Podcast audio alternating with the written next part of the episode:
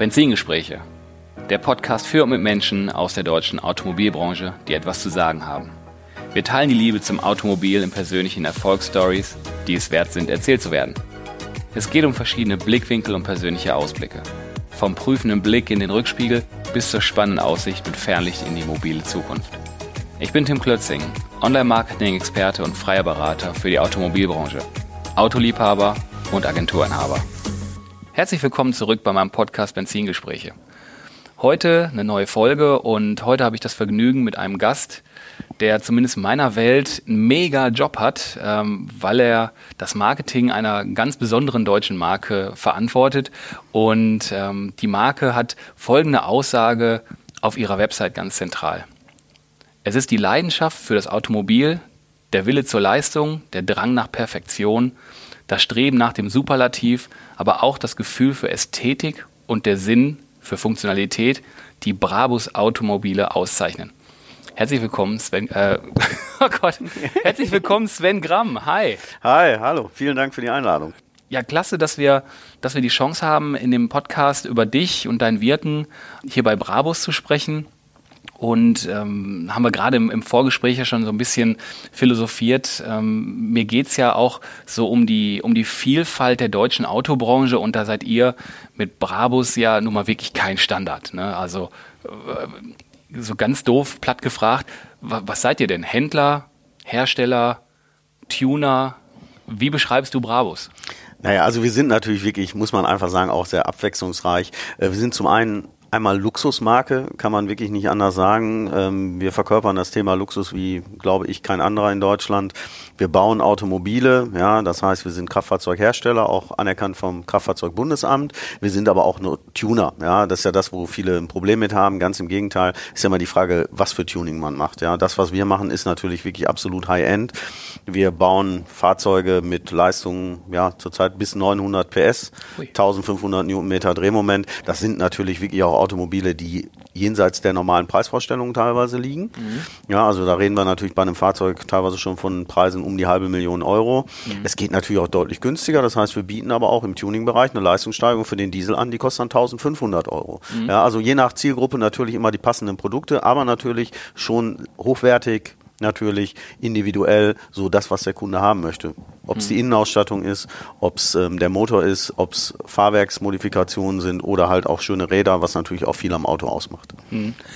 Nochmal die Frage, also ihr seid auch Hersteller, sprich sind eure, ich sag mal, ursprünglichen Mercedes-Modelle, die dann nachher das Brabus B drauf haben, sind das dann Brabus-Fahrzeuge vom KBA oder, oder meintest du gerade, dass ihr auch Fahrzeuge baut? Ich glaube, es ist im Smart-Bereich macht ihr auch noch was. Nee, nee, also das bezieht sich wirklich darauf, wenn wir zum Beispiel einen Brabus Supercar bauen, ja, ich sage jetzt einfach mal, wir nehmen einen Motor, der, ich sag mal, wo im Auto normalerweise nur ein Achtzylinder verbaut ist, wie beispielsweise bei der G-Klasse. Wir nehmen den aktuellen G63, bauen den 6, äh, Entschuldigung, ist kein 6,3 Liter, sondern ist ein ähm, 4 Liter Motor aktuell, bauen den 4 Liter V8 Motor aus, mhm. bauen dort einen 6,3 Liter V12 Biturbo Motor ein.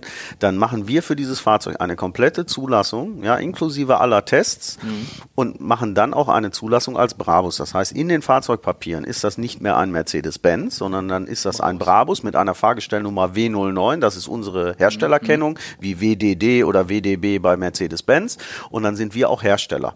Bei normalen Tuning-Umbauten ist das ganz normal, dann bleibt das weiterhin ein Mercedes, kann man natürlich als Brabus bezeichnen. Ja, wenn man natürlich sagt, ich habe jetzt einen C63, mache eine Leistungssteigerung von knapp äh, unter, unter 500 PS nachher rauf auf 650 PS, ja, dann ist das auch ein Brabus 650, aber in den Fahrzeugpapieren steht da natürlich natürlich immer noch als Hersteller Mercedes-Benz drin, weil es nur eine Modifikation ist. Bei einem GV12 oder bei einem Brabus XLP, also diesen großen Pickup, den wir gerade bauen mit Portalachsen, da verlängern wir die ganze Karosserie, bauen den als Pickup um. Da sind die Änderungen so groß, ja. Da müssen wir auch sehr viele Tests machen mhm. und da müssen wir das Auto natürlich auch beim KBA zertifizieren. Mhm und natürlich auch Bremse nachweisen, verschiedene Fahrerprobungen machen, ähm, die ganz normalen Geräuschmessungen, Emissionsmessungen und das machen wir alles mit den Fahrzeugen und dann ist das wirklich ein Brabus auch ja. in den Fahrzeugpapieren.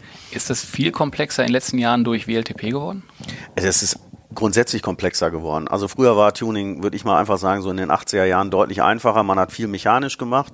Ja, das war in Anführungsstrichen relativ einfach, wenn man wusste, wie man es macht und äh, dass man es natürlich auch richtig macht. Ist auch wichtig, Qualität. Ja, das hat sich dann ja, innerhalb unserer Historie von über 40 Jahren auch durchgesetzt.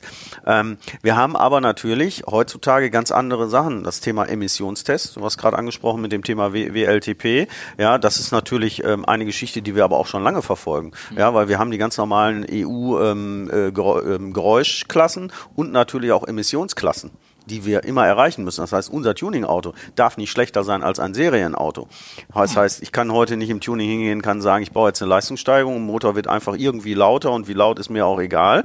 Ähm, das funktioniert zum einen nicht und das Emissionsthema ja. genauso. Das heißt, meine Katalysatoren, meine Partikelfilter, es muss alles wie vorher funktionieren und ich muss das natürlich dann auch prüfen. Ja, das heißt, es ist kostentechnisch teurer geworden. Mhm. Ja, das heißt, wir müssen Abgastests machen zum normalen TÜV-Gutachten. Wir müssen Geräuschmessungen machen. Da braucht man auch spezielles Equipment Equipment dafür. Wir haben bei uns eine eigene Geräuschmessstrecke als Beispiel. Da haben wir auch im letzten Jahr über 100.000 Euro investiert in Equipment alleine mit Messrobotern wow. und anderen Sachen. Ja.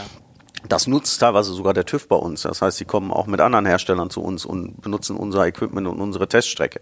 Ja, auch das passiert. Mhm. Ja, ähm, aber umso wichtiger ist natürlich auch das Thema Elektronik in den Autos. Ja, heute mhm. kann man viel mechanisch machen. Wenn man aber die Elektronik nicht in den Griff hat, ist das ein ganz anderes Problem. Ich nenne mal ein Beispiel. Wir haben eine G-Klasse genommen, einen G63, ich habe es gerade ja auch schon mal erwähnt, und haben ihn auf Zwölfzylinder umgebaut dass aber der Antriebsstrang eines Achtzylinders mit dem eines Zwölfzylinders gar nicht kommunizieren kann, ja, das ist die Herausforderung in dem Thema gewesen. Ja, den Motor dort einzubauen, ist für uns eine mechanische Arbeit, ja, die wir schon lange beherrschen, können konstruieren. Wir haben alles an CAD-Konstruktion. Wir haben die Kollegen, die Prototypen fräsen können. Wir haben zwei Fünf-Achsen CNC-Maschinen. Also wir können sehr, sehr viele Teile auch selber produzieren, was im Prototypenbereich natürlich auch sehr wichtig ist. Aber wir müssen natürlich dann auch versuchen, die Elektronik zu verbinden. Das heißt, wie erzähle ich dem Achtzylindergetriebe. Du bekommst jetzt einen Zwölfzylindermotor, ja, und dem Zündschloss erzähle ich auch, dein Motor ist jetzt ein Zwölfzylinder. Mhm. Und dieses Thema, das ist heute so komplex, das glaubt man gar nicht. Äh, das heißt, dass man teilweise ein halbes Jahr an der Elektronik arbeiten muss, was natürlich sehr extrem teuer ist und natürlich von vornherein vielleicht manchmal auch gar nicht weiß, ob das überhaupt funktioniert. Mhm. Das heißt, der Aufwand da ist extrem groß. Ja, okay. War super spannend. Voll mein Thema. gucken wir mal in den Rückspiegel. Und ähm, da steige ich immer so ein bisschen mit dem Rückblick so auf den Werdegang zu deiner Person ein. Äh, du bist im Baujahr 76, du bist seit zehn Jahren ähm, in einer Partnerschaft, ihr habt eine Tochter zusammen, anderthalb, nee, fünf Jahre, Entschuldigung, eine Tochter, fünf Jahre, nicht anderthalb. äh, du lebst und kommst äh, aus Bottrop auch, wie, wie euer Unternehmen. Und du hast eine Ausbildung zum Werbekaufmann gemacht, auch schon bei Brabus? Ja, also äh, das ist eine ganz äh, schöne Geschichte. Ich habe auch mal äh, für zwei Jahre als Kind in Karlsruhe gelebt, aber eigentlich war ich immer Bottrop bei Jung, wie man so so schön sagt. Ähm, bin in Bottrop geboren, ähm, meine Familie kam dort her. Ähm, Brabus hat mich früher schon als kleiner Junge fasziniert. Ich war schon immer ein Auto-Nerd, sagt man ja heute. Ich würde mal sagen, auch ein bisschen verrückter. Ja, ähm, es ist äh, sicherlich die Situation gewesen, dass ich gesagt habe, da würde ich gerne auch mal arbeiten. Habe dann äh, das Fachabitur bei äh, einer Schule in Essen äh, begonnen sozusagen und musste nebenbei ein Praktikum machen. Dort habe ich mich dann bei Brabus beworben für dieses Praktikum und ähm, war dann irgendwann mit der Schule dann äh, sozusagen fertig und dann sagte mein damaliger ja, ich sag mal, Ausbilder, wo ich aus Praktikum gemacht habe, mach doch bei mir eine Ausbildung. Und ähm, das war in der Werbeabteilung schon und dann habe ich eine Ausbildung dort zum Werbekaufmann gemacht. Ähm, er hat dann kurz nachdem ich meine Ausbildung beendet hatte, das Unternehmen verlassen und dann saß ich da alleine erstmal in der Abteilung war natürlich der komplette Automensch. Ja, mich haben diese Produkte fasziniert und damals, wo ich da angefangen habe, ja, das waren vielleicht, ich sag mal, wenn man jetzt wirklich alles mitzählt, waren das vielleicht 50, 50 Personen, die da gearbeitet haben. Da kannte man noch jeden mit Vor- und Nachnamen und wusste, wann der Geburtstag hat. Und der Bodo Buschmann sagte mal gerade zu mir, Jung, bleib mal hier sitzen, machst das schon gut. Ähm, und haben das dann wirklich über die Jahre hinweg, äh, haben wir diese Firma dann natürlich mit dem ganzen Team äh, dahin gebracht, wo sie heute ist. Ja, also mhm. über 40 Jahre jetzt mittlerweile. Mhm. Ähm, und sind eine Mannschaft von 400 Personen, die auch verschiedene Tochterunternehmen hat und haben somit natürlich die Marke da auch deutlich weiterentwickelt aus dem normalen Tuning heraus der 80er Jahre. Ja, also ich habe mhm. ja kurz danach dann in den 90ern sozusagen dort angefangen Ähm, und ähm, man sagt dem Bode Buschmann ja auch nach, dass er das Tuning salonfähig gemacht hat. Ja, heute wird das Unternehmen in zweiter Generation von seinem Sohn Konstantin geführt, der natürlich deutlich digitaler auch unterwegs ist, der auch die Generation digital, ähm, ich sag mal, eigentlich verkörpert auch und ähm, ist natürlich ein, ein, etwas anderes Arbeiten. Wir wandeln uns natürlich da auch stark, stark auch in den, in den Personas, mhm. die dann dort natürlich Aufgaben haben, ähm, die sich natürlich auch gewandelt haben. Die ganze Entwicklung in dem, in dem Fahrzeugbereich ist auch deutlich digitaler geworden geworden. Das passt halt einfach halt auch in die Zeit, so wie wir mhm. uns da gerade ausrichten. Mhm. Du hast dann, du hast dann irgendwann so die Position PR-Werbeleiter inne gehabt, 94, habe ich mir mal so notiert. Und jetzt 2018 hast du nochmal so, ein, so einen anderen Namen draufgekriegt, Direktor Communications and Advertising. Ja, also das hat natürlich damit zu tun, also ich habe kurz nach der Ausbildung diesen schönen Titel damals bekommen, ähm, als PR- und Werbeleiter hieß es so schön. Ähm, war natürlich auch eine kleine Abteilung, ja, war ich und dann nochmal ein Azubi. Hm. Und zum Schluss kam dann noch, ähm, ich sag mal, die Mitarbeiter sukzessive dazu. Ja, wir haben heute so eine Mannschaft von knapp zehn Leuten, ja, die die allein nur um, sich um das Thema Marketing kümmern. Ähm, und ähm, dadurch, dass natürlich das Unternehmen in die zweite Generation gehen sollte, war natürlich auch klar, dass der Konstantin Buschmann irgendwann Unternehmensnachfolger wird. Dort wurde dann die neue Struktur aufgesetzt. Ähm, es gab vorher halt keine Direktion, ja, also keinen Direktortitel in dem Fall. Die wurde dann, ich sag mal, neu integriert. Das heißt unter der Geschäftsleitung dann noch nochmal äh, äh, drei Positionen, in dem Fall eine für den Vertrieb von Fahrzeugen, eine für den äh, für das technische Thema, das ist der Jörn Gander, der das bei uns macht. Ja, und dann meine Wenigkeit, die sich dann um das Thema Marketing und äh, Kommunikation kümmert, um dann natürlich auch, ich sag mal, das Unternehmen weiterführen zu können und dann natürlich in Zusammenarbeit mit der Geschäftsleitung, wo der Konstantin dann auch reingerutscht ist, ähm, natürlich auch da handeln zu können. Also wir müssen natürlich auch für die Zukunft, das hat der Bode Buschmann wirklich ganz schön gemacht, geschaut, wo können wir dann die Stärken nutzen und dann natürlich natürlich auch eine gewisse, ja, ich sag mal, Eigenständigkeit den Personen geben, um da arbeiten zu können, ja, weil ähm, mhm. die Entscheidungen, die müssen schnell getroffen werden, teilweise in, in kleinen Kreisen. Wir sind zwar ein ganzes Team, aber manchmal muss es einfach schnell gehen, damit man, ja, ich sag mal, nicht wie der Hersteller für alles fünf, sechs Jahre braucht, sondern vielleicht mal innerhalb von einem Jahr ein Fahrzeug zeigt oder vielleicht sogar drunter. Mhm, okay. Also in, in Summe bist du ja ähm, seit 26, über 26 Jahre äh, da im Unternehmen und du bist ja gebürtig aus Bottrop, also aus dem Ruhrgebiet, ist ja auch meine Heimat, deswegen freut mich das umso mehr, dass du auch hierher bist. Das wusste ich vorher nämlich nicht.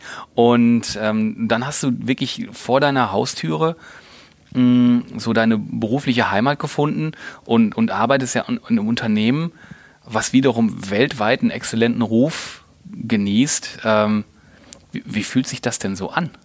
Ja, das ist, also es fühlt sich gut an, ja, das kann man ganz klar sagen. Es ist auch Arbeit, das darf man nicht vergessen. Also viele denken ja immer, ja, Bravos, Bravos, Bravos, ja. Also wir arbeiten echt hart für uns, das ganze Team. Also nicht nur meine Wenigkeit, sondern wirklich alle. Also vom Geschäftsführer bis nachher hinten äh, zu dem Kollegen, ja, ich sag mal, der, der die Werkstatt sauber macht, ja, weil das für uns auch ganz wichtig ist. Ja, also das ist für uns ist es wirklich eine Teamleistung.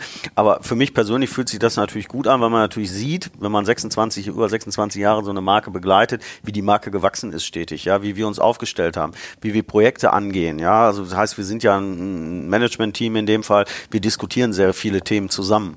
Ja, mhm. wir versuchen uns Sachen zu verknüpfen, wir versuchen Sachen aufzugreifen. Wir mhm. haben eine Idee, ja, und dann setzen wir eine Idee gemeinsam um. Und das ist natürlich das Schöne, weil man relativ nah am Produkt ist wir sind jetzt im Marketing nicht weit vom Produkt entfernt, sondern für uns ist ja auch ein Highlight-Produkt wie, ich sag mal, ein Adventure XLP, den wir zeigen, diesen Pickup. Das ist ein Highlight-Produkt. Das kann ich im Marketing für die Marke so gut verwenden. Mhm. Selbst wenn wir das nicht gut verkaufen würden, wäre das schon, schon eine Investition wert vielleicht, ja? ja. Aber in dem Fall verkauft sich es auch noch gut. Und wenn das alles nachher zusammenpasst, und das ist so die Leistung, die uns ja auch ausmacht. Wir könnten viele Highlight-Autos bauen, ja, und die zeigen, ja, und dann sagen, okay, kannst du aber nicht verkaufen. Aber bei uns geht es halt darum, dass das, was wir zeigen, nicht einfach nur eine, eine Vision ist von einem Produkt, was man machen könnte und dann sagt, oh, jetzt machen wir uns einen schönen Namen damit, sondern das, was wir da zeigen, sind immer Autos, die, die für die Leute greifbar sind. Ja, das heißt, mhm. ich kann hingehen und kann mir einen 800 PS Pickup kaufen oder ich kann mir eine 900 PS Limousine kaufen, die mit Straßenzulassung und kann die fahren. Und das ist bei uns wirklich das Schöne, dass wir ich sag mal, nicht nur im Marketing-Thema da natürlich stark mitarbeiten dürfen, sondern uns auch in den Themen verwirklichen können, wenn wir Ideen haben und die zusammen erarbeiten im Team. Ja, also dann kommt vielleicht die eine Anforderung eine neue, dann wird die Technik gefragt, können wir was kriegen wir was hin, können wir mhm. das machen mhm. und haben dann auch Spaß daran. Und somit ist das natürlich eine schöne Teamleistung, die wir da haben. Mhm. Glaubst du, also 26 Jahre oder über, über 26 Jahre in einem und demselben Betrieb ist ja, oder eine ganze Karriere in einem Betrieb, wenn man so möchte, ist ja nicht mehr so alltäglich. Also ich habe jetzt zuletzt ein paar Mal äh, mit Menschen gesprochen, Ralf Moinz ist seit äh, auch gut 30 Jahren im Springer Verlag, der Oliver Bohn auch über 30 Jahre äh, in dem Betrieb gewesen. Jetzt hast du gerade, was, was du so ausgeführt hast, hast du mehrfach gesagt, so Teamleistung, Zusammenarbeit, sich austauschen. Ist, ist das so euer Geheimnis dieser Verbindung oder was ist so der, der Ami würde sagen, was ist denn der Glue, der Klebstoff da bei euch, dass ihr so funktioniert? Ja, also der Klebstoff ist, dass wir natürlich in einer Entscheidungen sehr gut sind, in einer Teamentscheidung, dass wir nicht einfach Sachen blind irgendwo los, rennt einer los und macht irgendwas, sondern es ist alles sauber abgestimmt. Es gibt natürlich ein paar Köpfe, die, äh, ich sag mal, ein bisschen schneller reagieren können und dürfen, was natürlich auch wichtig ist. Und es gibt äh, ähm, da natürlich auch, ich sag mal, einen gewissen Spielraum, den man nutzen kann. Aber viel, viel wichtiger ist halt einfach, dass man eine Vision hat von dem, wo man hin möchte und was man machen will und dass man natürlich auch wandlungsfähig ist. Ja, ich sag mal, wenn ich jetzt mal das Thema Marketing 20 Jahre vorher betrachte, ja, da reden wir von der Auto, Motor und Sportanzeige, Printwerbung, Print, Print, Print, ja, und ähm, dann haben wir noch zwei Journalisten eingeladen und damit waren wir, waren wir durch, ja. Ähm, heute funktioniert das alles ein bisschen anders. Also man muss sich selber da auch wandeln, ja. Also mhm. vom, ich sag mal wirklich Papiermenschen nachher zum digitalen Menschen, ja. Mhm. Ähm, da muss man natürlich dann auch Mitarbeiter haben, die das natürlich auch machen können. Ja, mhm. man kann nicht immer alles selber. Das muss man auch für mhm. sich irgendwann verstehen. Auch wenn man mal als ein Mann-Team da im Marketing gearbeitet hat, ähm, da gehören natürlich mehrere Faktoren dazu und da muss man halt lenken, aus den Leuten das auch herauskitzeln, mhm. was sie können und was sie machen. Und ich glaube, das kriegen wir mit dem, was wir da tun tun und mit dem faszinierenden Produkt, was wir eigentlich auch haben, äh, die Emotion da zu übertragen, natürlich eigentlich ganz gut hin und deswegen glaube ich, sind wir da auch so erfolgreich. Also gute Entscheidungen, gutes Produkt und ein gutes Team. Mhm. Ja, das ist glaube ich ganz, ganz wichtig. Ja, du bist schon, du bist schon ein Car-Guy, oder? Komplett. Also ich bin auch du, privat äh, ein Mensch, der, der gerne Auto fährt. Ja, wenn mir einer fragt, ähm, fahren wir da mit dem Zug hin, dann sage ich, nein, nein mache ich nicht. Also nichts gegen den Zug, das soll jeder machen. Mhm. Ich liebe es zum einen, meine Privatsphäre im Auto zu haben. Da sitzt keiner neben mir, der da schon mal irgendwo saß. Ja, jetzt äh, mit der Corona-Krise haben wir es ja gerade gesehen, wie die Leute mhm. dann plötzlich auf einmal wieder Autos kaufen. Das ist aber für mich gar nicht der Grund, warum ich Auto fahre. Mir macht Autofahren Spaß. Mhm. Ganz einfach. Mir ja. machen Autos Spaß. Ich bin autofaszinierter Mensch. Schon als kleiner Junge, das erste Siko-Auto, ja. Äh, das ist für mich heute immer noch der größte Schatz sozusagen. Ähm, und das hat für mich nie aufgehört und ich glaube, das wird für mich auch nie aufhören, weil ich einfach, ich liebe mein, mein in dem Berufsfeld, wo ich mich bewege.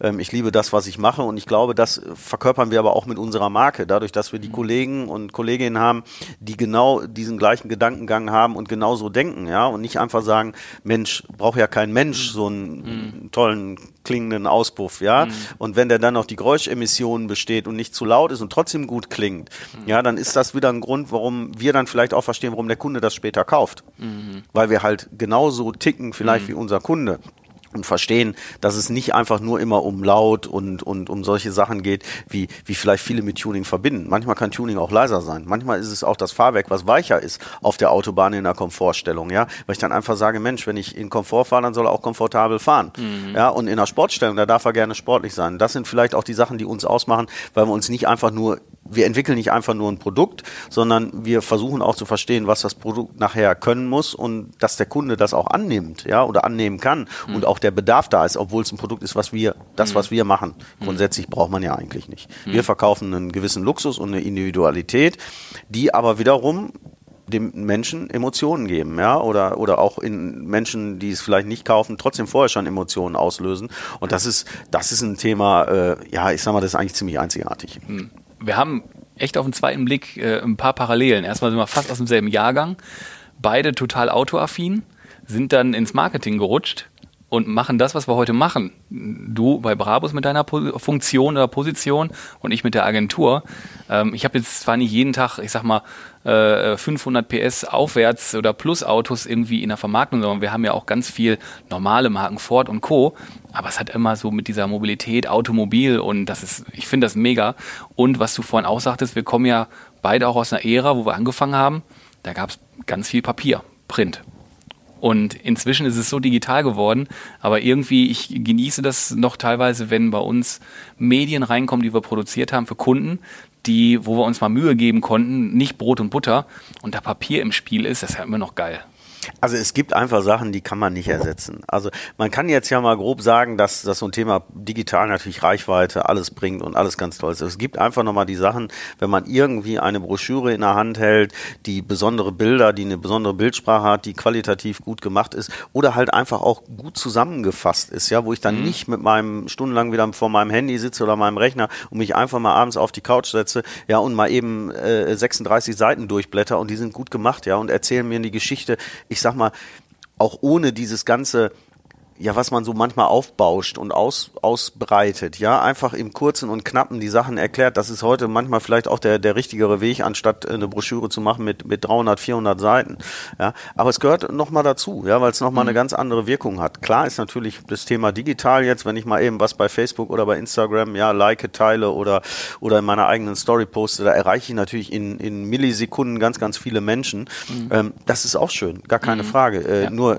habe ich den Kunden dann auch mal persönlich nicht bei mir. Ja, das ist nochmal das andere Thema. Mhm. Und es ist immer schön, wenn man diese gewisse digitale Reichweite hat, aber zum Schluss muss man die natürlich auch in eine bestehende, ich sag mal, Körperlichkeit umsetzen. Das heißt, dass der Kunde einen dann natürlich auch anruft oder wir mit dem Kunden in Kontakt treten können. Ja, also mhm, ohne das, ohne das ist es nur große PR. Mhm. Brabus lebt ja auch durchaus von Innovation, Optimierung und, und, und Schaffung von begehrten also Mobilitätsprodukten, wenn man so möchte. Äh, und das ja weltweit ähm, so in, jetzt speziell so äh, auf, auf dich so jetzt mal gefragt oder auf deine Position, ähm, woran, woran orientierst du dich ähm, in der Ausrichtung und Gestaltung der Marke? Na ja, gut, also wir haben äh, für uns natürlich eine, eine Vision, wo wir die Marke in den nächsten 10, 20 Jahren sehen wollen, ja, was wir machen wollen. Ähm, man sieht ja auch schon mal in dem einen oder anderen Bereich, was wir da gerade machen, dass wir nicht nur Automobil machen. Wir machen zum Beispiel gerade auch Schiffe. Mhm. Ja, für mich auch ein absolut faszinierendes Thema, bin ich ganz ehrlich. Ähm, ich komme zwar aus dem Autobereich, aber Schiffe war für mich schon immer wirklich eine, eine, eine sehr, sehr, ich sag mal, anspruchsvolle, äh, spaßige Sache, wo man privat auch sehr viel Spaß mit haben kann. Ja, ähm, das ist so ein Thema, wo wir uns natürlich auch drauf spezialisieren. Also das Thema verschiedene Sparten. Ja, wir wollen natürlich die Marke nicht verwässern. Das ist uns natürlich auch ganz wichtig. Aber es wird in der Zukunft sicherlich noch das eine oder andere Produkt geben, was auch zu unserer Marke passt. Ja, also das, was so im, mhm. aber wirklich im, im Luxussegment äh, äh, stattfindet. Wir haben aber auch, und das darf man auch nicht vergessen, mit dem Thema Smart sprechen wir auch nochmal eine ganz andere Zielgruppe an, beschäftigen uns auch mit Autos jenseits der 800, 900 PS. Mhm. Ja, zum Beispiel zurzeit auch voll elektrisch. Aber auch dort geht Luxus. Ja, also das heißt, wir hören, müssen ja nicht aufhören, nur weil wir jetzt Schiffe machen, heißt ja nicht, dass wir keine 900 PS Autos mehr bauen. Mhm. Ähm, wir wollen aber natürlich, und wir merken ja auch, dass unsere Kunden, der Bedarf an anderen Produkten auch da ist. Und wir wären natürlich, ähm, ich sag mal, kein gutes Unternehmen und kein gutes Team, wenn wir da nicht hinschauen würden und versuchen würden, natürlich auch Sachen zu kreieren, die dann wieder dieses Thema abrunden. Gibt es denn da ähm, wo du ja, ich sag mal, im, im, das Marketing steuerst, hast du da, ich sag mal, noch so externe Einflüsse, die du äh, die du aufnimmst, ähm, um das bei Brabus zu steuern? Gibt es da äh, ja, also Nummer eins, wir, wir, wir, wir sind ja auch ein Team, ja, also das hab's ja vorher auch schon mal erwähnt. Der Konstantin Buschmann ist natürlich auch äh, zum Thema Marketing mit zuständig. Der hat natürlich auch einen ganz weiten Blick, wie er seinen, sein Unternehmen für die Zukunft sieht und, und schaut da auch sehr stark hin. Und wir schauen uns natürlich auch um. Wir sind auf vielen Events äh, unterwegs, man sieht Sachen, man nimmt Sachen auf, wir, wir nehmen an der Monaco Yacht Show teil, wir machen hier Events, wir, wir, wir treffen dort Kunden, Unternehmer, wir haben sehr, sehr viel internationale Kontakte auch.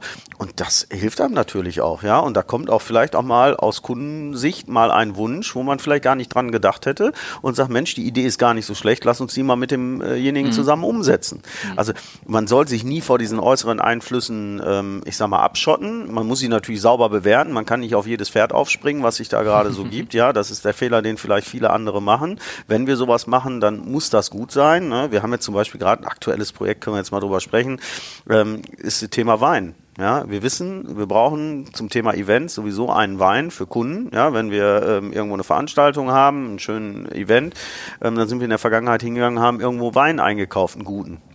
Ähm, durch, durch eine Beziehung sind wir dann aber zu einem Winzer gekommen, der in dem Fall jetzt ähm, in Deutschland so ein bisschen den Markt gerade ein bisschen umkrempelt. Ja, er hat sich aus dem Familienunternehmen verabschiedet, macht seine eigene Marke, ja, und äh, wir sind mit ihm ins Gespräch gekommen. Ähm, er ist ein absoluter Brabus-Fan auch, ja, das ist der Alexander Leible, man kann den Namen hier ruhig mal nennen, ähm, und sind dann hingegangen, haben mit ihm zusammen Weißwein kreiert. Wir haben dann gesagt, wir machen einen Brabus Weißwein. Der ist limitiert, ist jetzt die First Edition, da wird es nur 999 Flaschen von geben. Ja, und das ist jetzt mal so ein, so ein erstes Projekt auch. Das ist für uns aber auch ein, ein Produkt, was wir eh brauchen. Ja, es mhm. ist schön, das zu haben und wir sind damit authentisch. Er ist ein absoluter Brabus-Freund. Wir sind mit dem Maybach da hingefahren. Äh, er ist eine Runde Maybach gefahren mit 900 PS. Brabus, äh, der, der war wirklich äh, mehr als begeistert. Ich will das jetzt nicht überspitzt äh, mhm. da darbringen, aber also wir sind jetzt äh, waren gestern noch in Kontakt über WhatsApp, ja, dann gibt man eben eine Sprachnachricht. Das ist ein sehr schönes Zusammenarbeiten. Die Flaschen treffen jetzt nächste Woche hoffentlich ein ähm, und dann äh, haben wir so ein Produkt auch und zusätzlich ja, machen wir dann einfach auch noch einen, einen Rosé-Sekt, ja, mit ihm, ja, den wir halt auch brauchen. Und das sind für uns halt einfach auch Produkte, die zu uns passen, die aber auch eine Qualität haben, weil ja. und das ist der Punkt, warum wir sagen, das muss auch passen. Ja, also gehen jetzt nicht einfach hin, labeln eine, eine Sektflasche um und sagen, das ist jetzt der Brabus-Sekt ja. oder der Brabus Weißwein. Sondern wir sind, wir sind wirklich bewusst hingegangen, haben uns einen Partner gesucht, der einen gewissen Qualitätsstandard hat oder sogar noch darüber hinaus. Und das ist er genau, weil er hat, er war Winzer des Jahres, er hat verschiedene Preise gewonnen, Gomilio, so und so viele Punkte. Ja, ähm, und ganz ehrlich, wir haben uns hingesetzt, haben es getrunken und haben gesagt, das ist gut. Da das ist wirklich gut. Haben einen Weinexperten noch dazu bezogen, ja, mhm. der das auch probiert und gesagt hat, und der kannte ihn leider auch vorher schon, muss man auch dazu sagen, war nicht ganz vor, unvoreingenommen, aber er hat es nochmal bestätigt, das, was wir da mit ihm zusammen kreiert haben, ist wirklich was Besonderes, ist was Tolles und dann hat man auch wieder ein authentisches Produkt. Hat aber jetzt nichts mit unserem normalen Automobilgeschäft zu tun. Ja, das muss man mhm. sicherlich schon ein bisschen trennen. Aber mhm. wie gesagt, wenn man bei uns zu Gast ist, dann wird man da auch gut versorgt mhm. äh, bei Events. Zum anderen aber auch natürlich ein Produkt, was der Kunde vielleicht gerne haben möchte. Und wenn es dann nur 1000 Flaschen oder 999 Flaschen von gibt, kann das auch mal wieder ein Sammlerstück sein. Ne? Ja, interessante Sache wir bewegen uns eigentlich jetzt schon so seit ein paar Minuten eigentlich schon so in der Zukunft, was so kommt. Äh, deswegen gucken wir aus dem Rückspiegel mal raus und machen das Fernlicht an und gucken mal in die, in die Zukunft wirklich jetzt mit, mit Licht hinein. Mm, Stichwort Digitalisierung und Marketing. Aus unseren Gesprächen weiß ich, dass das bei euch auch echt ein zentrales aktuelles Thema ist. Ähm, kannst du so ein bisschen berichten, wo ihr aktuell da schon steht und wo die Reise hingeht? Ja, also ganz klar, wir haben einen klaren Fahrplan, wir haben Ziele, die wir dieses Jahr und nächsten fünf Jahren erreichen müssen. Wir haben vor drei Jahren angefangen, dieses Thema zu beginnen. Ja, also muss man ganz klar sagen, das ist natürlich ähm, auch ein Generationsthema. Ja, ähm, wir haben da durch den Konstantin Buschmann natürlich jemanden, der sagt, digital, digital, digital, digital. Er versteht aber auch, dass man das andere nicht vergessen darf. Ja, mhm. Und das ist natürlich auch ganz wichtig. Ähm, das heißt, wir lassen Print nicht sein, sondern wir machen Print da, wo Print Sinn macht. Ja, wir machen. Digital dort, wo digital Sinn macht und sind wirklich hingegangen, haben unser das ganze Thema, also der Brabus Website, brabus.com komplett neu aufgesetzt. Wir haben alles, was vorher da war, von Konfigurator, von Website, von Händlerportal, alles komplett abgeschnitten, haben das natürlich auslaufen lassen, bis wir die neuen Sachen fertig haben. Wir haben eine komplette Website neu gemacht. Wir haben das Thema ähm, des Teamportals, ja, also unsere äh, B2B-Website für Partner, äh, komplett neu aufgesetzt. Wir sind gerade dabei, noch in den letzten Zügen das Thema ähm, des Media, der Media-Website äh, für, für ja, ich sag mal, Medienvertreter von Journalisten über Vlogger mhm. auch mittlerweile, muss man mhm. ja da auch eine andere Zielgruppe ansprechen, mhm. ähm, dort komplett neu aufgesetzt und vernetzen diese ganzen Themen natürlich auch. Wir haben für die G-Klasse einen sensationellen Konfigurator gemacht, wirklich komplett im 3D entstanden. Ähm, musst du dir wirklich einfach mal anschauen. Da kann man mhm. sich seine ganze G-Klasse wirklich komplett umbauen, ja, also Farbe auswählen, Innenausstattung kommt im nächsten Jahr auch noch dazu. Wir haben jetzt schon die ersten Prototypen bei uns laufen, ja, auf dem, auf dem Rechner. Das heißt, da kann ich mir auch meine Lederausstattung nachher wirklich im Feinen äh, einzeln konfigurieren. Mhm. Ja, das heißt, kann Nahtfarbe wählen, Lederfarben, Lederkombinationen, wow. Steppmuster auswählen haben wir am Anfang wirklich, wir haben uns ganz viele Gedanken dazu gemacht, weil es natürlich auch extrem aufwendig ist, so einen Konfigurator so zu entwickeln Ähm, haben da aber wirklich eine Lösung gefunden, wo wir wirklich auch zwei Konfiguratoren einfach von machen. Also es gibt einmal die Online-Variante, die man auf brabus.com findet und zum anderen haben wir aber die Variante, die es bei uns im Showroom zu sehen gibt. Das heißt, ich habe einen Touch-Monitor, gehe dann hin und kann dann mit dem Kunden, selbst wenn ich das Auto nicht da habe, das Auto wirklich aber in 4K, mhm. also in einer richtig guten Auflösung konfigurieren, so dass man wirklich die Metallic äh, Flakes in der Lackierung sieht, ja, und wow. in dem Fall beim Leder auch die Narbung sieht und mhm. dann das Auto wirklich so zu, zu konfigurieren, obwohl man es gar gar nicht da hat. Weil das, was wir machen, wenn wir ein Auto bauen, ist natürlich, jedes Auto ist immer anders. Mhm. Ja, und das ist natürlich genau das Schwierige für uns. Wir haben nicht von jedem immer Fotos, weil irgendwas ist ja immer wieder neu, dann gibt es eine neue Kombination und deswegen haben wir uns dafür wirklich entschieden, diesen Konfigurator auch zu machen. Aber auch all das ist jetzt das Thema Web, das ist ja lange bei Weitem nicht alles. Ähm, alles, was bei uns Verwaltungsprozesse anbetrifft, da wurde bei uns auch ganz, ganz viel modernisiert, ja, mhm. von Einführungen über DocuWare, über verschiedene andere Systeme, über Bewerberportal, was digitalisiert wurde, verschiedene andere Sachen natürlich auch in der Dokumentation für ISO-Zertifizierung und andere Sachen, alles komplett digitalisiert, wow. aus dem Papier komplett raus. Ja, also das gibt's gar nicht mehr. Und selbst die Systeme, die wir da schon haben, werden immer noch weiterentwickelt und natürlich auch wirklich komplett nochmal neu, neu aufgesetzt und mit Prozessen versehen, mhm. die deutlich deutlich schneller, deutlich ersichtlicher machen, was wir da tagtäglich mhm. tun, weil die Welt halt immer schneller wird. Klingt nach viel Arbeit, klingt auch nach einem nicht ganz äh, unwesentlichen Investment, was da reinläuft. Das Und ähm, ähm, habt ihr externe Hilfe dabei gehabt? Ja, also zum einen sind wir natürlich äh, hingegangen, haben erstmal äh, uns überlegt, wie gehen wir so Themen an. Ja, fangen wir aber beim Thema Web an. Wir haben natürlich auch den einen oder anderen externen Berater dazu genommen. Das heißt, Thema Lastenheft Website haben wir eine Agentur beauftragt, die wir uns aber natürlich auch vorher sauber ausgesucht haben, uns ein Lastenheft zu erstellen, haben uns dann mehrere Agenturen angeschaut, auch eine ganz große in Berlin. Ja, und wir als Mittelständler müssen dann einfach sagen, da haben wir uns nicht wohlgefühlt, ja, mhm. weil beim ersten Gespräch kam der eine und beim nächsten Gespräch war es schon jemand anders. Mhm. Das heißt, für uns ist das Thema Persönlichkeit, das muss ja auch passen im täglichen Zusammenhang. Wir wollen nicht einfach nur oder Zusammenarbeit, wir wollen ja nicht einfach nur irgendeine Nummer sein. Ja, mhm. morgen sitzt da wieder jemand anders und das, was da besprochen wurde, ist alles wieder vergessen. Mhm. Sondern haben uns bewusst eine mittelständische Agentur da auch ausgesucht, die jetzt in dem Fall aus Düsseldorf kommt, äh, mit denen wir auch wirklich hervorragend zusammenarbeiten und haben für unsere Website auch direkt den ersten Preis gewonnen, was natürlich auch schön ist, ein Neos Award. Sehr ja, schön. weil wir das ist das ähm, System, was wir ähm, für uns als Content-Management-System benutzen, das Thema Neos. Und Neos ist hingegangen, hat die, sich die Website angeguckt und hat uns direkt im ersten Jahr direkt diesen Preis gegeben, macht uns natürlich stolz. ja, ähm, und natürlich auch die Auswahl. Klasse. Und wir entwickeln aber auch das immer noch weiter. Ja, es wird jetzt weitergehen, dass wir einen Webshop da noch weiterentwickeln. Ähm, aber wir, wir, das, was wir in der Gesamtheit halt einfach sehen, sind die ganzen Prozesse. Ja, wo wir auch gerade mit, mit Hochdruck dran sind und auch sehr viel Geld investieren, ist, ist das Thema äh, CRM. Ja, mhm. das ist bei uns auch noch ein Thema. Wir haben zwar so, so eine, ja, ich sag mal, rudimentäre Variante, aber das funktioniert halt heute nicht mehr so, weil wir kriegen dadurch, dass wir unsere Website natürlich deutlich mehr Anfragen bekommen, ja natürlich auch einen Stau der ganzen Sachen und müssen die natürlich auch kanalisieren.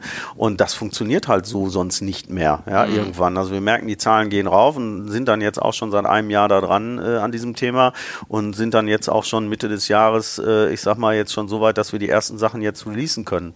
Ja, das heißt, dass die Kollegen im Verkauf und im Vertrieb natürlich da eine deutliche Unterstützung haben. Mhm. Und wir somit diese ganzen Themen dann auch zusammenbringen. Also Vernetzung der ganzen Themen. Es bringt nichts, ich habe hier eine Insellösung und drumherum äh, kommt da keiner dran, sondern mhm. es muss ein, ein CMS muss genauso funktionieren, ja, wie ein CRM-System, was nachher hinten dran hängt. Das heißt, dass ich die Sachen natürlich verbinde und dementsprechend alles auswerten kann, um dann zu sehen, sind wir da auch richtig unterwegs.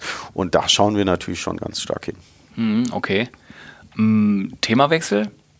Und zwar, welchen Einfluss hat denn bei euch äh, ähm, sich, die sich verändernde Mobilität auf das Sport- bzw. Luxusautosegment? Ähm, ich gebe mal so ein paar, paar Stichworte, die, so ein, die mir einfallen als Einflussfaktoren. Autonomes Fahren, Elektro, Downsizing, Think Green. Ja, also alles wichtig, ja, sind alles Themen, die uns heute tagtäglich beschäftigen, uns natürlich im täglichen Geschäft. Fangen wir mal mit Electric an, ja, das ist ja ein ziemlich einfaches Thema. Die Marke Smart, ja, verkörpert mhm. ja nichts anderes als das mittlerweile, ja. Das heißt, der Verbrenner ist weggefallen, es gibt nur noch die Autos. Für uns gibt's dort nur um mal jetzt mal ein Thema davon aufzugreifen, wir kommen sicherlich gleich auch noch zu den anderen, ist das Thema Electric Smart ähm, für uns ja erstmal eine Umstellung gewesen. Wir haben uns aber mit der Technologie befasst, weil wir ähm, haben in der Vergangenheit auch schon das ein oder andere Elektroprojekt einfach mal selber gemacht. Wir haben vor was 2000 also 2011, ich bin mir jetzt nicht ganz sicher, ob, ob die Zahl stimmt, eine elektrische E-Klasse gezeigt mit vier Radnabenmotoren. Ja, das Ding hatte äh, 340 Kilowatt, ja, und eine Reichweite von knapp 400 Kilometern und war ein mhm. richtig schnelles Elektroauto. Mhm. Das haben wir einfach mal für uns gebaut, um zu verstehen, wie funktioniert Elektro. Mhm. Ja, war kein Projekt, was man jetzt vielleicht hätte verkaufen können zu normalen Preisen. So ein Auto hätte sicherlich jenseits der Million Euro gekostet, ja, wäre aber baubar gewesen. Ja, ähm, mhm. Aber da gibt es natürlich keinen Markt für. Also manchmal ist man einfach zu früh für den Markt. Das wussten wir aber auch. Das war für uns ein Engineering-Thema wo wir verstehen wollten, wie funktioniert Elektro. Das hat uns natürlich heute geholfen, wenn wir uns diese ganzen Sachen angucken. Ja, wir arbeiten nicht nur am Verbrenner, sondern wir arbeiten auch am Elektromotor. Was, worauf muss ich da achten? Welche Steuerungssysteme habe ich? Was sind überhaupt die Leute, die ich dafür brauche? Ja, ein, mhm. ein mechanischer Motorenentwickler ist vielleicht nicht derjenige, der am Elektromotor arbeitet. Ja, mhm. das heißt, wir haben dafür natürlich auch Kapazitäten geschaffen, Personal geschaffen und auch Partner geschaffen, um beispielsweise eine Batterie mal testen zu lassen wenn ich zum Beispiel jetzt wie beim Smart, wir bieten heute den Brabus Ultimate an. Mhm. Ja, das ist ein Smart, ja, der hat mehr Leistung als die Serie, ist ein komplett elektrisches Auto, wird komplett ausgestattet, ist der absolute Luxus-Smart, den bestellt man sich in seiner Bentley-Farbe, Ferrari-Farbe oder in, in einem speziellen Farbton, der speziell angemischt wird, mit einer Innenausstattung, die in Handarbeit entsteht. Ja, und ähm, hat ein, ein wirklich performance-mäßig wirklich gut unterwegs äh, fahrendes äh, Elektroauto, was sich richtig gut verkauft, aber natürlich auch bei 50.000, 60.000 Euro liegt, mhm. je nach Ausstattung.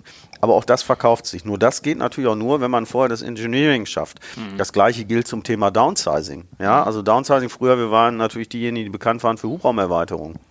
Hm. Ja, man ist hingegangen, hat gesagt, der Serienmotor hat 5 Liter, Brabus macht 6,1 Liter draus. Haben wir mehr Leistung mitgemacht. Ja, dann kamen die Turbomotoren. Thema Downsizing fing an, mhm. ähm, haben uns auch mit befasst. Dann gab es die Hubraumerweiterung mit den Turboladern. Ja, natürlich auch das ganze Thema Abgasemissionen wieder im Blick und diese ganzen Geschichten ganz wichtig, weil sonst gibt es keine Zulassung. Mhm. Ja, ähm, hochwertige Katalysatoren, verschiedene andere Sachen, das verfolgt uns ja schon seit den 80er Jahren, dieses ganze mhm. Thema. Thema Turbo und Tuning war ja auch schon in den 70ern früher mal ein Riesenthema, ist ja. dann ja weggefallen, weil es nicht so gut funktioniert hat. Mhm. Heute funktioniert so ein Thema ganz anders. Autos haben nicht nur einen Turbolader, haben einen elektrischen Turbolader, haben hier noch was, haben da noch was. Da ist ja so viel mittlerweile in den, gerade im Thema Downsizing auch verbaut, ja, wo dann die Kupplung wegfällt, wo dann plötzlich auf einmal der Antriebsmotor als Kupplung elektrisch da mitten eingebaut wird. Auch das sind Themen, mit denen befassen wir uns gerade und die müssen gar nicht so uninteressant sein. Ja, also mhm. wenn wir jetzt gucken wir uns mal so ein paar aktuelle Modelle an. Dann nehmen wir beispielsweise mal einfach mal eine moderne C-Klasse. Jetzt gibt es ein C300DE, ja, also Diesel mit äh, Hybrid, Elektro. also mit Elektro noch zusätzlich. Ja, dann habe ich die Möglichkeit, in der Stadt elektrisch zu fahren, ja, und dann ab einer bestimmten Geschwindigkeit schaltet sich der Elektroantrieb äh, ab und übergibt an den Verbrennungsmotor oder unterstützt sogar noch im Boost, ja, also das heißt, wenn ich dann beschleunige, habe ich noch die Kraft des Elektromotors. Mhm. Und wir bieten heute für beide Systeme eine Leistungssteigerung an, ja. Mhm. Aber dafür muss man natürlich elektrisch verstehen. Man muss es können, man muss es können und man hat mehr Aufwand. Es ist nicht nur, ich äh, gehe an den Dieselmotor und mache mhm. dort meine Leistungssteigerung, sondern ich gehe auch an den Elektromotor. Aber damit bietet sich natürlich auch eine ganz andere Performance. Hm. Habt ihr denn durch die Veränderungen da, äh, merkt ihr ähm, ja, einen Rückgang in der Kaufwilligkeit durch die ganzen Einflüsse? Ich weiß gar nicht, wie ich das so richtig formulieren soll. Ja, ich glaube, das, das ähm, Rückgang verspüren wir glücklicherweise nicht. Mhm da wir, glaube ich, in einem Segment sind, wo die Leute, ja, ich sag mal, das Besondere lieben. Die wollen weiterhin sich diesen Spaß erkaufen. Ob das jetzt voll elektrisch ist, ob das ein Verbrenner ist oder ob das ein Hybrid ist, das ist erstmal komplett egal. Ja, den einen fasziniert der V8-Sound, der nächste sagt, ich möchte aber trotzdem halb-halb, ich möchte den Achtzylinder mit dem zusätzlichen mhm. Hybridantrieb und der nächste sagt vielleicht, interessiert mich alles nicht, ich möchte einen schönen Achtzylinder haben. Auch die Kunden gibt's, das ja. muss man einfach sagen. Aber auch die Kunden sind heute nicht mehr bereit zu sagen, ja, dann verbraucht mein Auto eben 50 Liter Kraftstoff. ja, also das sind auch, die Zeiten sind auch vorbei. Da ja, muss man okay. sich auch, das und emissionstechnisch muss so ein Motor auch sauber laufen. Ich kann jetzt nicht sagen, ich baue da die Katalysatoren aus und andere Sachen. Ja, das sind auch nicht wir. Mhm. Das würden wir auch nie tun. Mhm. Ähm, aber auch das sind ja Sachen, ähm, wo vielleicht der eine oder andere mal drüber nachdenkt. Aber das, das passt halt nicht. Und das passt ja. nicht, nicht in das Kundenbild. Aber so kann jeder sich sein Stück da rausnehmen. Und nochmal, das Thema Antrieb, was da drin ist, es muss einfach Spaß machen. Mhm. Wenn der Elektroantrieb, ja, dementsprechend die Performance bietet, dass die Leute wow sagen, ja, und ihren Spaß haben, dann ist es gut. Ja, macht der das nicht und die Reichweite ist kurz, ab da macht es dann halt keinen Spaß, zumindest unseren Kunden nicht. Mhm. Es geht ja halt nicht nur um die zweckmäßige Fortbewegung, sondern schon um die emotionale Fortbewegung, die wir natürlich ah. hier anbieten. Ja? ja? Und das hat auch nicht immer nur mit Leistung zu tun. Es gibt auch die Kunden, die sagen, Leistung interessiert mich gar nicht. Ja, ja ich habe zum Beispiel Mercedes EQC, ja, ich möchte aber trotzdem dieses ganze Plastik, das möchte ich nicht haben. Ich möchte, schön haben. ich möchte es in schön haben. Ich möchte es so haben, wie ich mir meinen Mercedes von innen vorstelle, mit einer hochwertigen Innenausstattung in der Farbe, die ich haben will. Ja, oder vielleicht auch mit ein paar schönen Rädern, dass er optisch gut aussieht. Ja, aber auch im Performance-Bereich. Ja, ähm, ich glaube, es wird keinen Kunden geben, der sich darüber beschwert, wenn er plötzlich auf einmal zusätzlich noch äh, 100 elektrische PS hat. Ja, wenn, wenn das nicht die einzigen ja. sind, die er in ja. seinem Auto hat, was ja, vielleicht 800 oder 600 PS hat, mhm. je nachdem, was es da ist. Also da gibt es ja mittlerweile eigentlich auch sehr interessante Konzepte. Mhm. Nur man darf natürlich auch nicht einfach nur sagen, Elektro, Elektro, jeder soll in die Elektrorichtung rennen. Mhm. Sorry, meine persönliche Meinung dazu ist, ähm, da ist glaube ich ein Fehler dabei. Ich sage mal, ich glaube, es gibt andere Technologien, die sich in den nächsten Jahren hoffentlich dann auch durchsetzen werden, die vielleicht ein bisschen effizienter sind und ein paar weniger Rohstoffe verbrauchen, die äh, ziemlich selten auf der Welt sind. Definitiv, großes Thema. Du, du baust mir so schon die Brücke in meine Abschlussfragen rein, weil da ist eine Frage drin, die sich damit so ein bisschen befasst. Ähm, bei den Abschlussfragen, die verändere ich heute ein bisschen, weil ähm, ihr seid nicht der klassische Autohändler und im Autohandel so klassisch unterwegs. Deswegen lasse ich mal ein, eine Frage raus, äh, schließe aber mal eben mit einer anderen Frage direkt an. Wie lange werden Verbrenner gebaut und spielen eine wesentliche Rolle im Verkehr? Das ist eine gute Frage. Das hängt zum einen sicherlich von den ja, Gesetzgebungen ab. Ja? Mhm. Was, wie lange darf man so einen Motor bauen und wie entwickelt sich das in den nächsten Jahren weiter? Ja, also ich sage mal, das jetzt heute zu sagen, was in 10 oder in 15 Jahren passiert, ich glaube, da wäre man äh, ganz schön visionär unterwegs und ich glaube, da kann man ganz schön daneben liegen. Ähm, ist meine persönliche Einschätzung. Das werden sicherlich irgendwelche Professoren, die da Studien drüber machen, ein bisschen anders bewerten können. Ähm, meiner Meinung nach sollte man den Verbrenner aber nicht vergessen. Ja, mhm. und man sollte halt die Kombination von Systemen nicht vergessen und natürlich auch die mhm. Alternativen, ja, wie Wasserstoff und andere Antriebe, die natürlich mhm. vielleicht nicht so ganz uninteressant sind, Brennstoffzellen und verschiedene andere Sachen, mhm. ähm, synthetischer Kraftstoff und, und, und, da man nicht aus den Augen verlieren. Für mich wirklich eine sehr interessante Frage, die ich heute, glaube ich, nicht hundertprozentig beantworten könnte oder würde würde mhm. und ich glaube selbst bei 50 Prozent schon schwierig ist. Ich glaube, dass es sicherlich über die nächsten zehn Jahre einen Verbrenner noch geben wird. Ja. In 20 Jahren, gute Frage. Die Frage ist, welche guten Alternativen gibt es? Ja, ich meine, im Moment wird ja völlig ausgeblendet, dass es, dass die, ich sag mal, die modernsten Motoren, die da gerade gebaut werden oder gebaut wurden aktuell, die sind ja hocheffizient. Ja, jetzt und, reden und keine wir doch, Altlast nachher. Nein, jetzt reden wir doch einfach mal darüber. Wie viel Energie verbrauche ich, um einen Elektromotor oder ein Elektroauto zu produzieren? Mhm. Und wie viel Energie äh, brauche ich, um ein Verbrennungsfahrzeug zu produzieren? Mhm. Ja? Ähm, und dann gehe ich nochmal hin und schaue mir die Verbräuche an. Wie viel Strom verbraucht er? Wie viel Verlustleistung habe ich? Mhm. Und wie lange hält die Batterie? Wie lange hält ein Verbrenner? Wie viel Kraftstoff verbraucht er? Wenn man das mal alles mal, glaube ich, gegenrechnet, ist der Benziner oder der Diesel heute noch die bessere Alternative? Mhm. Gut, die Frage ist, was passiert in Zukunft? Gibt es mhm. irgendwann denjenigen, der die Superbatterie erfindet? Mhm. Ja, dann ist es vielleicht elektrisch. Gibt es denjenigen, der den Superkraftstoff erfindet oder die Alternative zum Kraftstoff? Ja. Ähm, das sind alles Fragen. Ich glaube, jeder, der sich heute mit den Themen befasst und sich das alles anschaut, was da so gerade passiert, elektrische Turbolader, die, die äh, nächsten Autos, die kommen, dann ist plötzlich keine Kupplung mehr drin oder kein Wandler mehr, da ist dann ein Elektromotor drin. Mhm. Ja, all solche Sachen, das sind ja alles Sachen, die komplett neu sind und auch dementsprechend Performance und, und Effizienz bringen. Und ich glaube, dass da in den nächsten Jahren ganz, ganz viel passieren wird, aber nicht, nicht ganz unwichtig ist dabei die Politik. Ja, wenn vorgeschrieben wird, wir dürfen nur noch elektrisch fahren und es mhm. ist das Thema, dann wird das so sein. Die Frage ist, ist das richtig? Und da sollten sich die Leute vielleicht auch mal richtig beraten lassen und ähm, ich sag mal nicht nur irgendwelche Studien ja. nehmen, die ja. vielleicht schon ein bisschen überholt sind. Ja, man hat, ich will nicht, nicht zu sehr politisch werden, aber man, man kann schon durchaus so den Eindruck bekommen, dass teilweise da so mit so ein bisschen Scheuklappen durch die Gegend gelaufen wird und sich jetzt der, der Lichtstrahl oder der, die, die, der Blickwinkel so Richtung Elektro geht und, und links und rechts. Elektro ist aber auch immer die Frage mehr, ne? der Anwendung. Ja? ja? nochmal, wenn ich in Düsseldorf wohne, ja, und ich fahre einen elektrischen Smart oder ich bin in Monaco und lege Strecken zurück 50, 60 Kilometer, habe relativ viele Autos in der Stadt, will meine Emissionen daraus haben, alles gut. Ja, aber jetzt nehmen wir mal den Außendienstler, ja, der heute von Berlin nach äh, München fahren soll. Ja, wie lange soll der denn an seiner Ladesäule stehen und wie effizient soll das ganze Thema denn sein? Mhm. Ja, und, und dann ist es natürlich auch das Thema Infrastruktur. Ja, also wenn, wenn wir uns das Thema jetzt mal angucken, ähm, ich wohne in einer Straße, da sind mehr Familienhäuser. Ja, ich habe meine Garage nicht am Haus, weil ich äh, an, an, meinem Garten hinten keine Zufahrt habe sozusagen. Das heißt, ich äh, laufe 100 Meter zu meiner Garage, da ist ein Garagenhof, da ist aber kein Strom. Ja, und äh, wenn man dann den Energieversorger fragt, äh, kann ich bitte du musst hier ja anfragen inzwischen und kann Genehmigungen einholen, ob du verstromen darfst. Nein, nein, ob er das überhaupt kann. Und kann, ja. Also hat die Stra Trafostation in dieser Straße überhaupt genug Leistung, um das zu liefern? Ja, irrsinnig. Also, ja, also da, das kommt noch. Riesenthema. Ja, definitiv. Als letzte Abschlussfrage, da sind wir noch nicht so drauf eingegangen.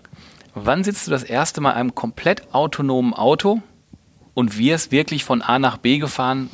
Vielleicht nur mit der Ansage, fahr mich zur Arbeit, fahr mich zum Einkaufen, was auch immer, ohne dass du wirklich drauf achtest. Also zum einen liebe ich es selber zu fahren. Ja, da fängt es für mich schon mal an. Ich finde das Thema faszinierend. Ja, also wir ähm, haben ja auch gute Kontakte zum Bundesverkehrsministerium. Da habe ich auch schon mit Bekannten ein paar Gespräche geführt. Ich finde das Thema wirklich mega interessant. Hoffe aber, dass das für mich in ganz weite Ferne persönlich rückt. Ich möchte das mal erleben, mir das mal ja. anschauen und mir ein Bild zu machen, weil ich möchte mich vor so Sachen nicht verschließen. Aber ich liebe es, Auto zu fahren und das möchte ich mir eigentlich nicht nehmen lassen. Okay. Ähm, deswegen finde ich das Angebot, dass man es macht, gut. Mhm. Ja, dass das vielleicht für manche Zwecke auch Sinn macht. Ich sag mal, vielleicht die, den Transport, den Transitverkehr von, von Waren ja, oder anderen Sachen. Aber für mich persönlich, ich möchte gerne weiter Auto fahren. Ich stelle noch eine Zusatzfrage. Stell dir vor, du kommst abends aus der Kneipe, bist betrunken alleine unterwegs und hast die Möglichkeit, mit dem autonomen Auto nach Hause zu fahren. Was glaubst du, wann das passieren wird? Wann ist es soweit? Naja, ich, äh, da man ja niemals äh, dem System komplett vertrauen sollte, sollte man das, glaube ich, auch, auch nicht betrunken tun. Okay, ähm, man sollte immer die Möglichkeit haben, nochmal eingreifen zu können. Ähm, meine persönliche Meinung. Jeder kennt das von seinem Computer, der mal irgendwann zwischendurch nicht richtig funktioniert. Ja, wenn das sichergestellt ist, mag sich meine Meinung da ändern, aber noch wäre ich da eher skeptisch, wie das Handy, wo dann plötzlich auf einmal das Menü sich aufhängt. Und wenn das in so einem Auto passiert, ah, ich glaube, das wäre nicht schön. Das wollen wir alle uncool, nicht. Ganz uncool. Okay, ich ich denke mir keine weitere Abschlussfrage in der Richtung aus für dich. Ähm, du Sven, super vielen Dank, dass wir uns unterhalten konnten. Du hast super viel Input gegeben, die ich jetzt so ich kenne ja Brabus Nummer auch schon ewig, als, als kleiner Junge hier mit der Motorshow groß geworden und immer die, in, der, in der einen großen Halle Brabus immer zwischen den anderen Tunern. Das war immer für mich ein, äh, legendär, ähm, dafür so viele Insights zu kriegen. Vielen Dank, dass du uns da so Rede und Antwort gestanden hast. Danke für die Möglichkeit und ich finde es einen tollen Podcast, sowas zu machen hier und sowas zu zeigen und mal, ja, ich sag mal, die Themen auch mal von einer anderen Richtung mal, ähm, ich sag mal, einfach sich anzuhören und Meinungen aufzunehmen. Vielen, vielen Dank. Super, alles klar. Dann verabschieden wir uns und ähm, ich sage bis demnächst. Macht's gut. Ciao.